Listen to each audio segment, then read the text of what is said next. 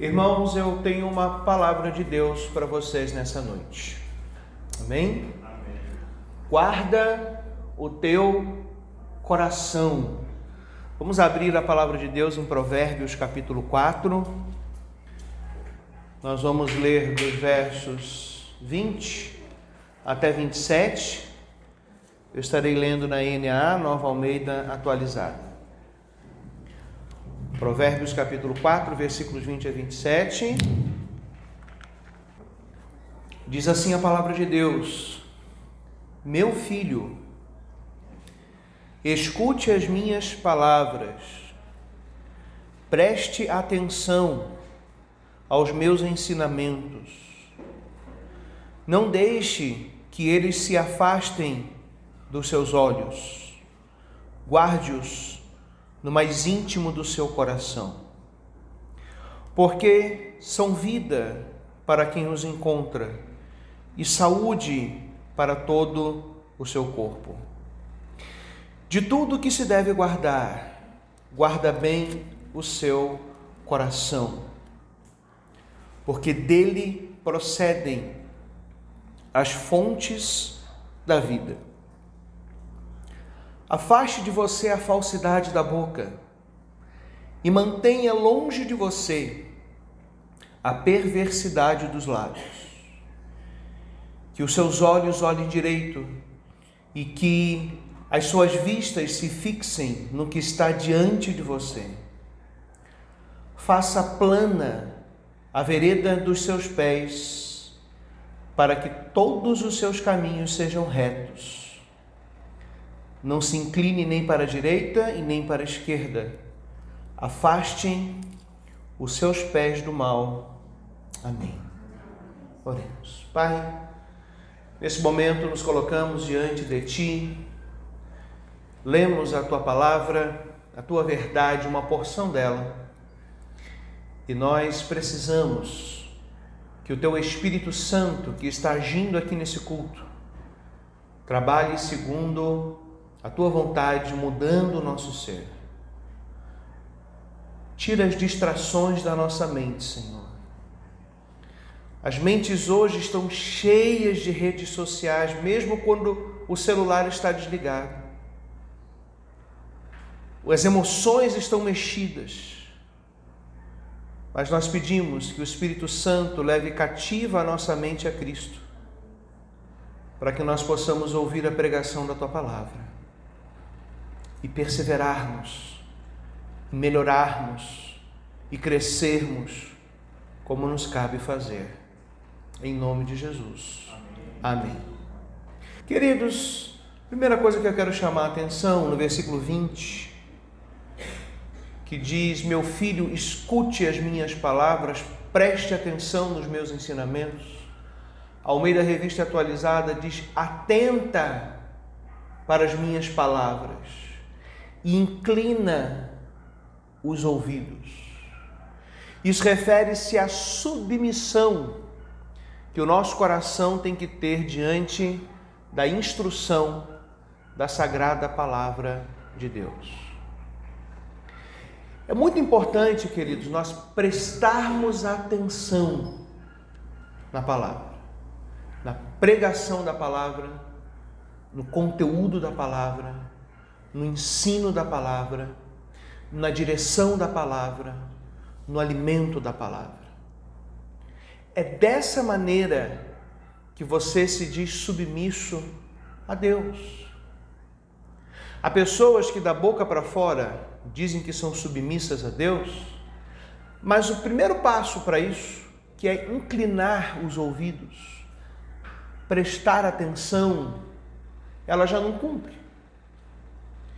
Como é que ela vai chegar em cima de uma escada se ela não percorre os, nem os primeiros degraus? Meus irmãos, depois que Deus nos regenera e nos converte, inicia-se em nossa vida um processo que antes era impossível de acontecer dentro de nós que é moldar o nosso coração, a nossa mente, a instrução do Pai celestial. Sem a conversão, é impossível que a nossa mente ela seja transformada, que o nosso coração seja mudado, segundo a palavra de Deus. Jô Soares, intelectual, ator, entrevistador, disse que já tinha lido a Bíblia inteira, mas isso nunca mudou a vida dele, porque era apenas conhecimento e não instrução de um Pai Celestial. Ele precisava ter sido mudado primeiro pelo poder do Espírito Santo, aplicando os efeitos do Calvário, a redenção que há em Cristo, para que ele pudesse então receber a Bíblia, além de conhecimento, como instrução para que ele pudesse inclinar os ouvidos. É muito fácil hoje você e eu passarmos cinco horas maratonando uma série no Netflix. É muito fácil nós assistirmos 40 minutos de uma, um episódio da série favorita, dois, que dá dois tempos de partida de futebol, passa assim, ó. Mas ler um capítulo da Bíblia por dia é um sofrimento para a maioria dos cristãos. Queridos, a transformação precisa continuar na minha vida e na sua. O que nos converteu foi conhecer o Evangelho de Jesus Cristo. E o que vai continuar nos santificando é o Evangelho de Jesus Cristo. Isso, se você largar o celular, se você largar as distrações da vida e der atenção à palavra de Deus. João capítulo 1, versículo 12. Abra comigo. João capítulo 1, versículo 12.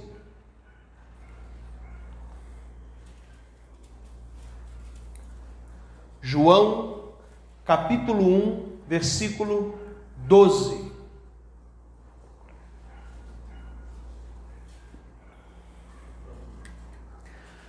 A palavra de Deus assim nos diz: mas a todos quantos o receberam, deu-lhes o poder de serem feitos filhos de Deus, a saber, aos que creem no seu nome.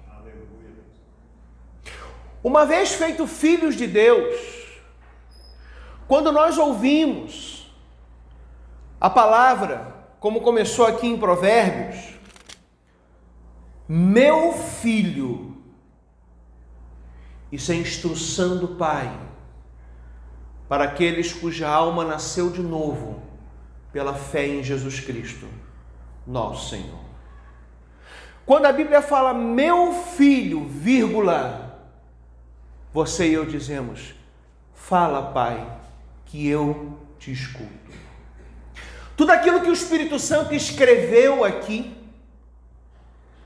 essa palavra sagrada, a palavra do Espírito Santo, para mim e para você, é a palavra de um pai amoroso que quer cuidar da sua vida através da instrução. Mas você e eu temos uma responsabilidade guardar o nosso coração. Isso é uma responsabilidade sua. E ela começa atentando para a palavra de Deus. Ela começa inclinando os ouvidos para a instrução. O livro de Provérbios repetidamente chama a nossa atenção, o que evidencia o nível de distração que o ser humano tem para a verdade de Deus. Todo tempo o livro de Provérbios fala: meu filho, preste atenção. Jesus dizia: quem tem ouvidos, ouça.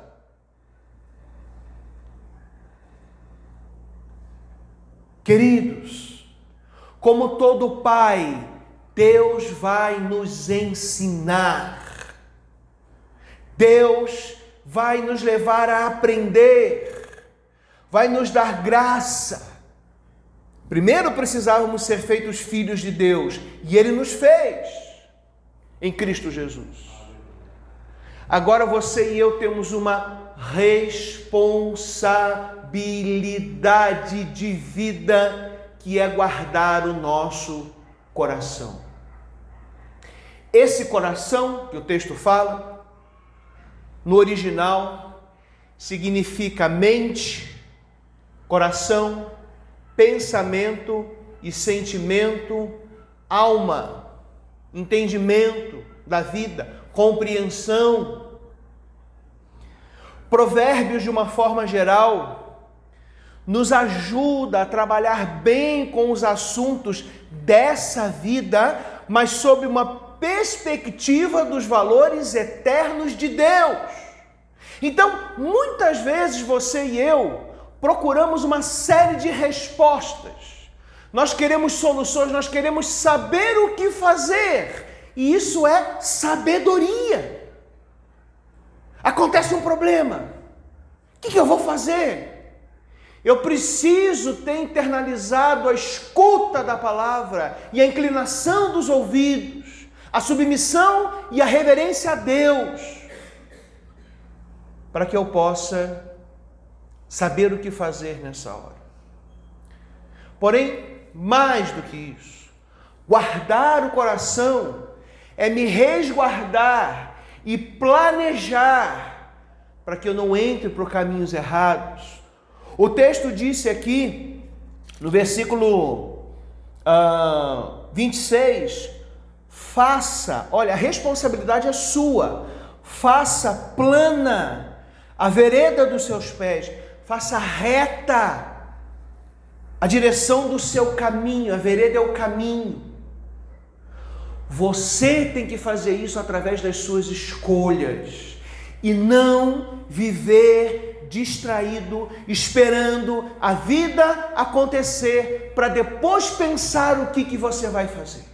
Você não pode, eu não posso viver apenas para mim e você para você, nós não podemos viver para nós mesmos, sempre focado na nossa vontade, na busca dos nossos desejos, porque isso não é caminho plano, isso em algum momento vai trazer problemas. E nós já vamos ter tribulações normais nessa vida. Há muitas pessoas que enfrentam problemas na vida, não só porque no mundo teremos aflições, mas porque não guarda o seu coração, porque não faz plano as veredas dos seus pés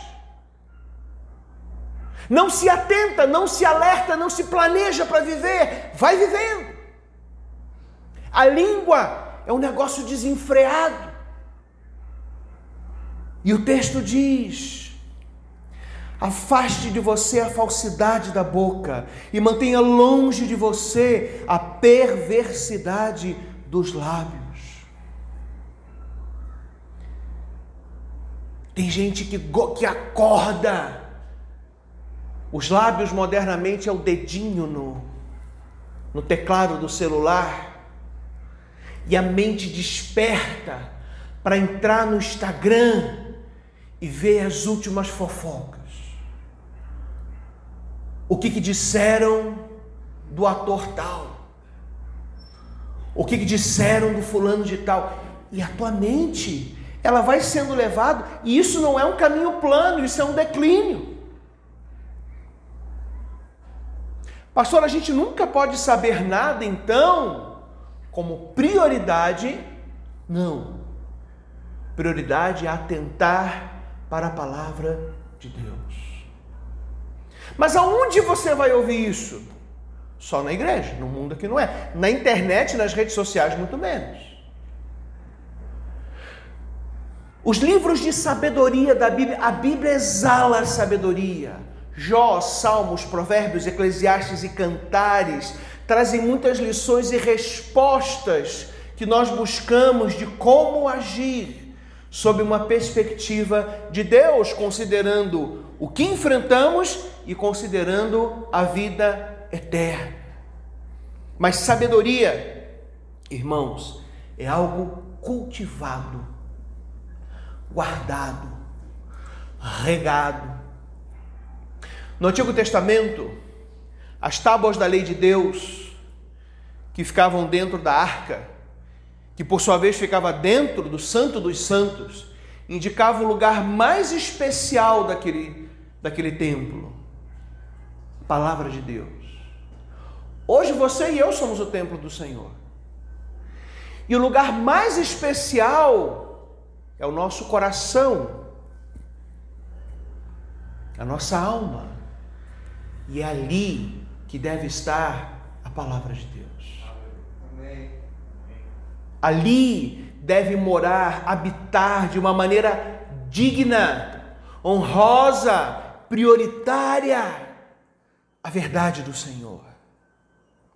Queridos, a família deveria nos passar sabedoria, cultivar sabedoria, não só a igreja. A família deve ser o grande repositório da sabedoria, mas nem sempre nós a recebemos em nossos lares. Nossos lares devem ser repletos da sabedoria de Deus, mas nós somos falhos nós podemos contar com a misericórdia do Senhor para mudarmos essa situação. Queridos, o mundo está ocupado com as tolices humanas mais do que qualquer outro tempo. Filósofos, sociólogos têm dito: a geração atual ela vive um fenômeno nunca antes experimentado a média do QI das pessoas está baixando. As pessoas estão ficando mais tolas. Elas riem de um monte de coisa na internet. Ah, eu sou assim mesmo, eu sou bobo, eu sou assim, eu sou assado. E em nome do humor, as pessoas abraçam a tolice ao invés de abraçar a sabedoria de vida. Elas acham bonito. O Salmo 1 fala para nós não andarmos na roda dos escarnecedores. E antigamente, para você e eu estarmos numa roda dos escarnecedores, nós precisávamos ir até um lugar, e às vezes até uma praça onde tinha um povo jogando dama. E isso não é errado por si mesmo, mas ali às vezes se formava uma rodinha de escarnecedores, de pessoas que tinham conversas tolas e fúteis. Era só você não ir ali, você podia ir para outro lugar. Hoje, a roda dos escarnecedores está nesse momento no seu bolso ou na sua bolsa. O celular está cheio de roda dos escarnecedores. Abre os comentários das redes sociais. Tolice sobre tolice palavra humana sobre palavra humana, que pode ser divertida na hora, mas depois não te acrescenta nada, só te empobrece. Só te empobrece. E quando você acessa isso, sem sabedoria, sem limites, você, ó, vai afundando e rindo. As pessoas hoje estão ficando burras rindo estão tendo problemas emocionais achando que é normal. Guarda o teu coração. Você e eu precisamos de sabedoria para usar a internet. Sabe por quê? A gente pode morar aqui nesse bairro calmo, que até hoje tem gente jogando bola na rua. Você e eu podemos ser pessoas de bem, socialmente falando. A gente não mata, não rouba, não estupra. É fiel à esposa, ao marido. Mas você e eu acessamos os conteúdos das redes sociais, que tem muita coisa boa e tem uma quantidade de lixo indizível. O mundo está ali na tela para você e para mim, dentro de casa, dentro desse templo, no gabinete pastoral se você e eu não guardarmos o nosso coração. Os irmãos estão entendendo? Amém? Tiago capítulo 1, versículo 22. Abre comigo. Pastor voltou de férias hoje. O culto acaba duas da manhã. Amém, meus irmãos? Amém. Tiago capítulo 1, versículo 22. Eu te falei que eu tinha uma mensagem de Deus para você nessa noite. Tiago capítulo 1, versículo 22.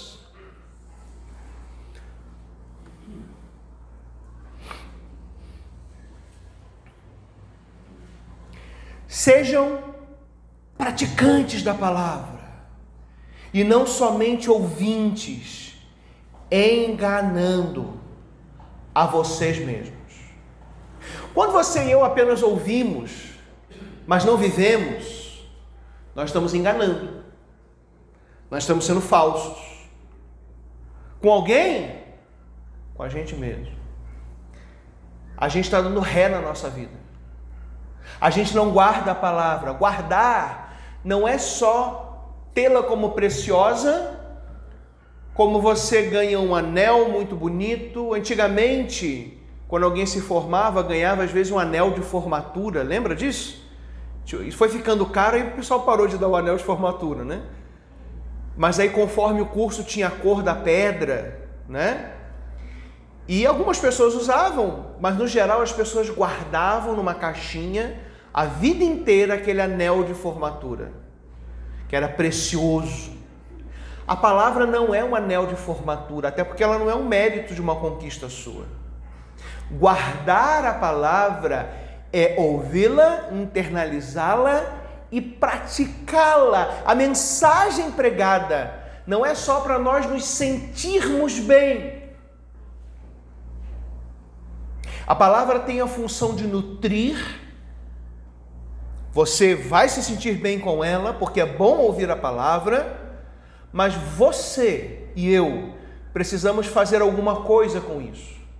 Viver, praticar a mensagem do céu, do Espírito Santo, que é anunciada para a igreja.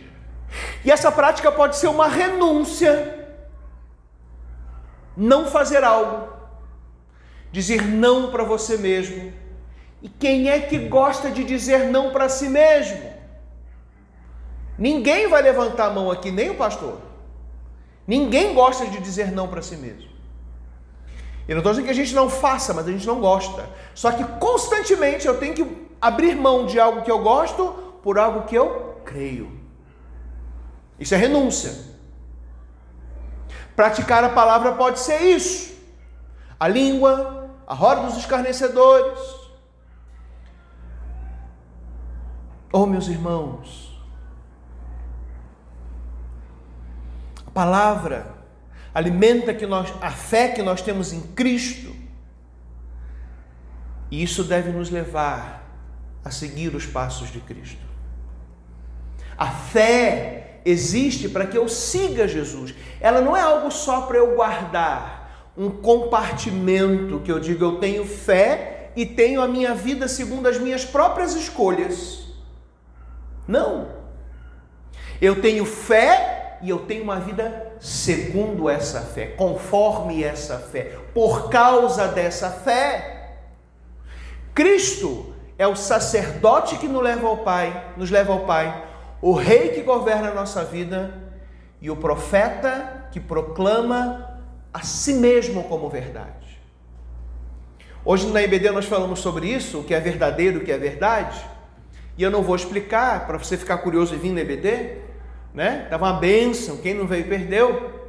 E a irmã Clara e eu estávamos conversando no final, e estávamos falando que Jesus, a revelação maior de Deus, ela é uma experiência espiritual maior do que aqueles que viveram sob o ministério do grande profeta Isaías.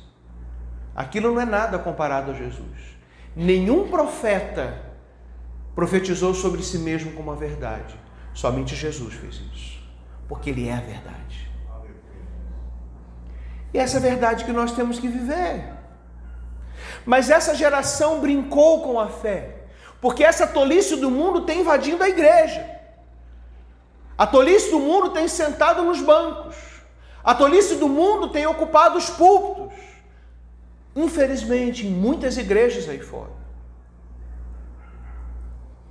Disseram que a fé é para que eu tivesse o meu negócio próprio, a conquista dos meus desejos, experiências místicas e toda sorte de ensinamento que não tem amparo na palavra do Espírito Santo para a igreja.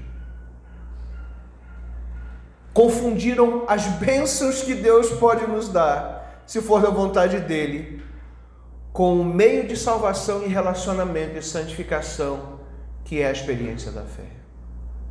Sabe por quê? Buscaram as bênçãos ao invés de buscar o abençoador. A fé é para eu chegar até o abençoador, cuja bênção maior é a salvação eterna em Cristo Jesus.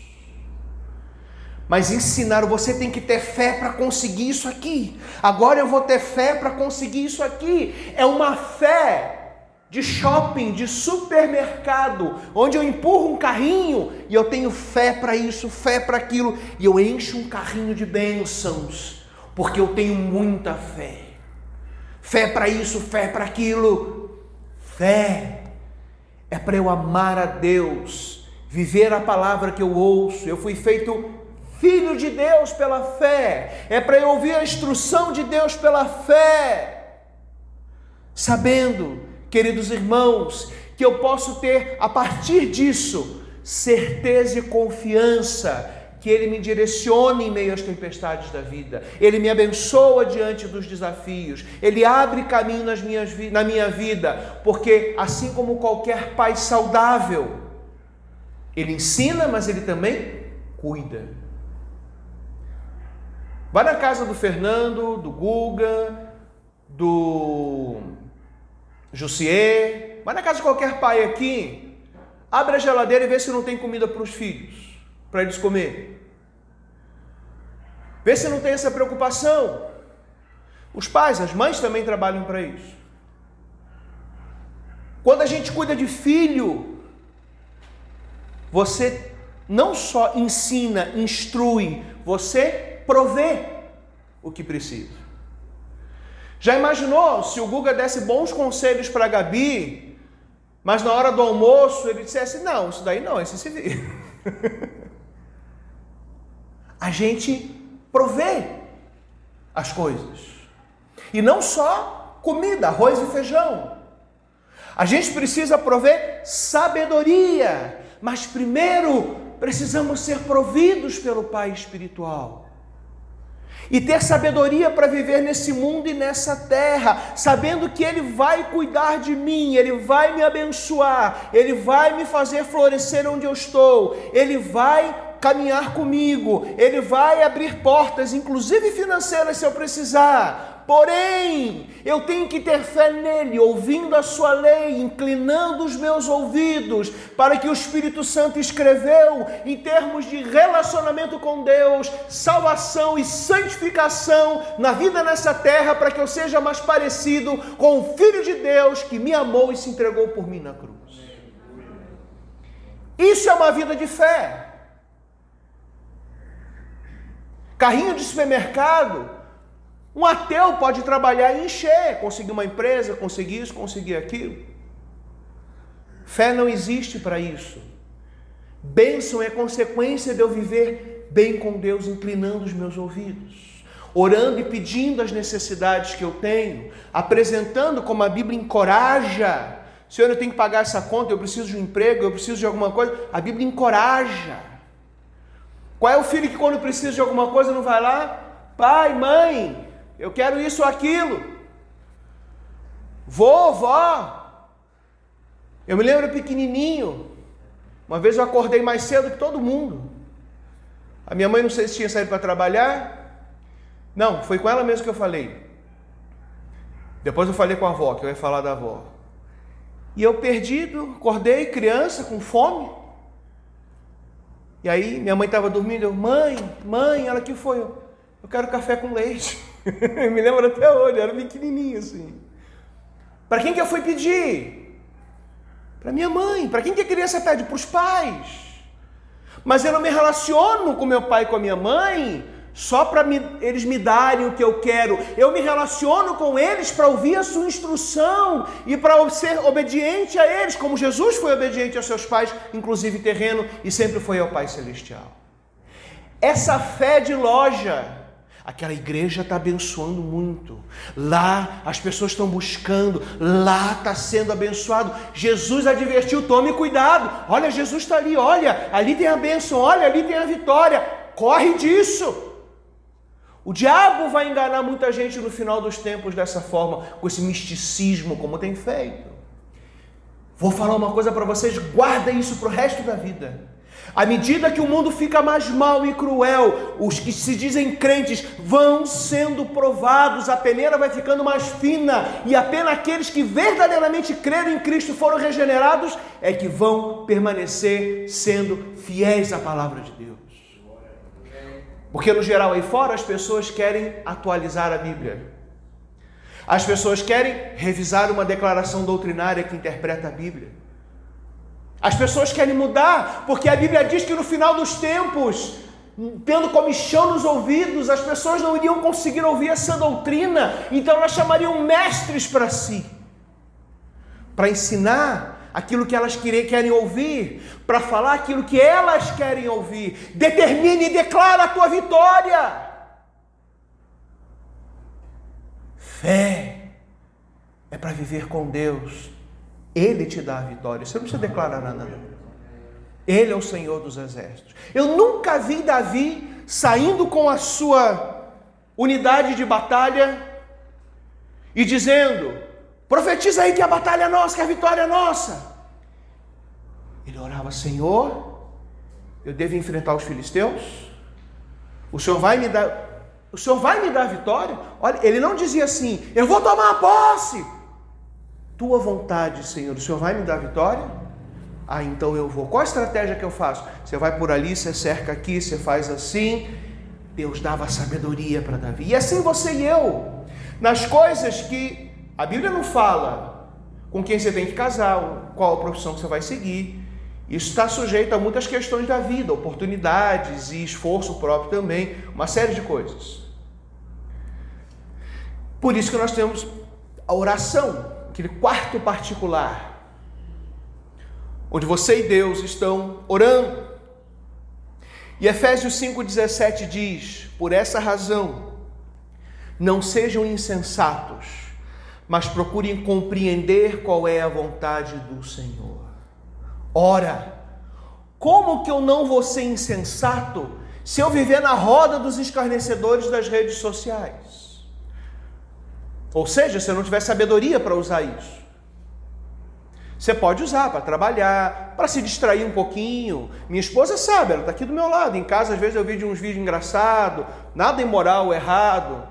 Às vezes você quer espairecer, no final do dia você está cansado, tem umas coisas engraçadas, inocentes, bacana. Só que a minha prioridade não foi essa. Isso é um momento de, como você chegar no final do dia, juntar uns amigos, abrir uma coca, não uma cerveja, falar, vamos aliviar aqui, bater um papo agora e conversar. É isso. Mas nós precisamos ter sabedoria para usar essas coisas, sabedoria para usar o celular.